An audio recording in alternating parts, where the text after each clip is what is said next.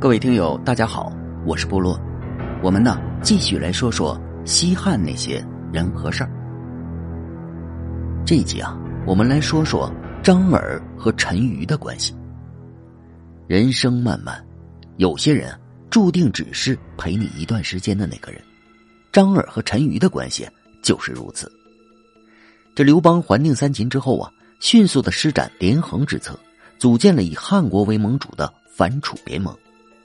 他呢，诚挚的邀请赵国的实际当家人陈馀加入自己的团队。陈馀啊，向刘邦呢提出了一个要求：啊，只要汉王将张耳的人头送来，我就跟你干。这刘邦和张耳呢，在秦朝时就是老熟人了。那些年呢，刘邦去张耳家一住就是好几个月，感情上啊，怎么能下得了手呢？这个要求啊。确实过分了。不过呢，这个也难不倒刘邦。他呢找了个和张耳长得很像的人给杀了，并将人头呢给陈馀送了过去。陈馀啊被糊弄了，赵国加入了刘邦的反楚同盟，一起杀向了项羽的西楚国。这个陈馀为什么非要杀了这个叫张耳的人呢？听说。啊他俩呢，曾经可是最铁的哥们儿，可以为了对方去死的那种啊！来，我们看一下两个人的甜蜜曾经吧。这曾经的张耳和陈馀呢，都是身怀济世之才的穷小子，两人后来呢，都凭借婚姻翻了身，靠着家庭财富和个人才华的助力，两人都构造了自己的朋友圈，声名在外。张耳呢，还做了外黄县的县令。这相似的经历，相同的价值观，让这两人认识之后啊，迅速碰撞出了火花。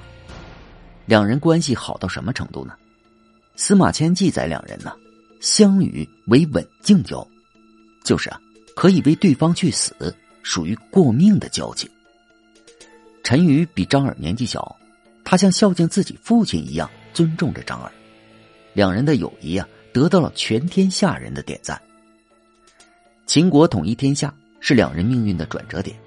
由于两人呢都是在魏国有巨大影响力的人，秦始皇呢发出了通缉令：谁要是能把张耳的头送来，赏千金。现实啊，让两人不得不低下天生骄傲的头颅。他们呢找了个保安的活以给人看大门为生。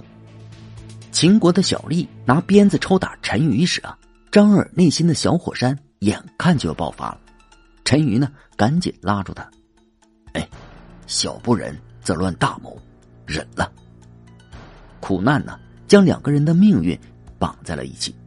此后呢，这两人还将继续的捆绑着向前走。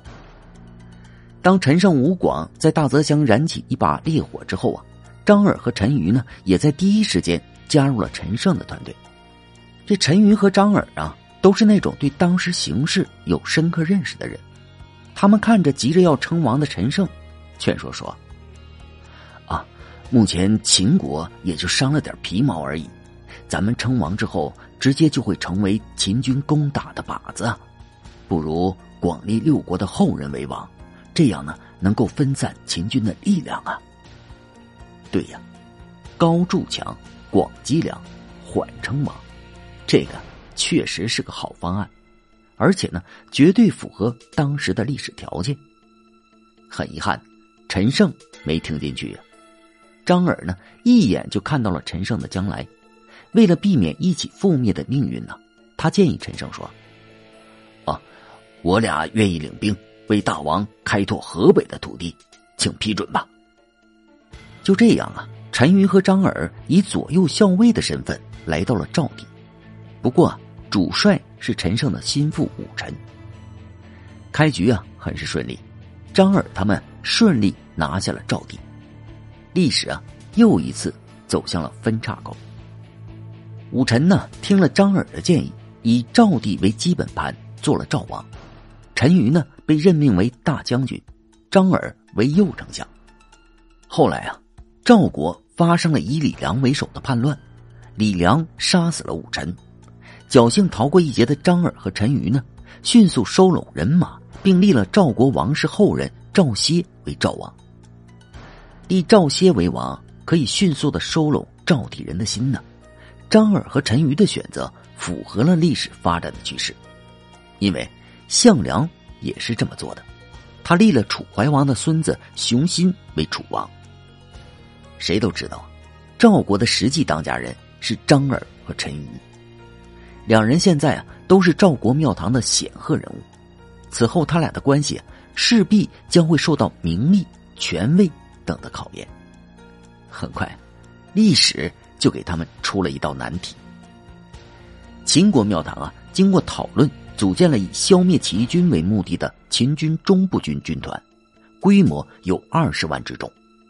这支军队啊，在章邯的统帅下，以摧枯拉朽之势，先后灭了陈胜、魏咎、项梁等各股势力的领袖。项梁死后，章邯呢携胜利之威，立刻就对草建的赵国政权实施了狂风暴雨般的暴击。邯郸城迅速被秦军拿下，赵王和张耳躲进了巨鹿城中。赵军呢，目前面临的是两股势力的压力：章邯率领的秦军中部军和王离率领的秦军长城军团。王离负责围城，章邯呢负责给王离军提供粮草，双方配合的是无比丝滑。赵王啊，插翅难飞。赵王啊，疯狂的给诸侯群发消息。救我呀！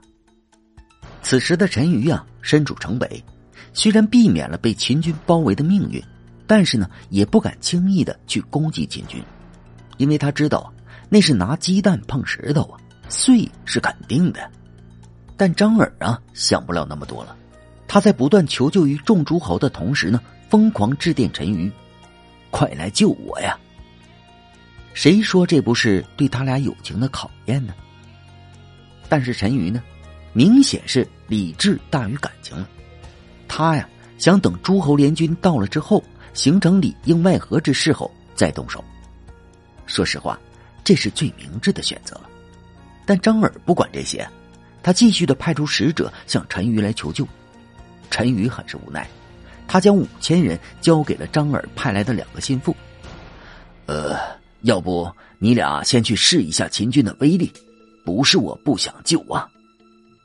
那五千人呢，就像一把沙子扔进了大海中一样，倏然消失了。张耳啊，彻底钻进了牛角尖 不救就不救，怎么连我派去的人都杀了呀？你看呢，一个有苦难言，一个呢误会加深，这矛盾是越积越深呢。其实也简单，见面了说开就完了嘛。可是，事情的发展呢，完全的出乎意料。项羽的楚军破釜沉舟，爆发出了惊人的战斗力，一举打败了王离军团，成功给赵国解了围。张耳和陈馀呢，也总算有了见面互相解释的机会。可是，他俩呢，并没有保持心平气和。张耳质问陈馀，是不是将他派去的心腹给杀了？陈馀觉得张耳是以小人之心度君子之腹了。为了证明自己啊，陈馀将大将军印直接给了张耳。矛盾在此时啊还有解开的机会。可是张耳呢，却听了属下的劝说，并趁着陈馀上厕所的机会，将陈馀的将印给收了。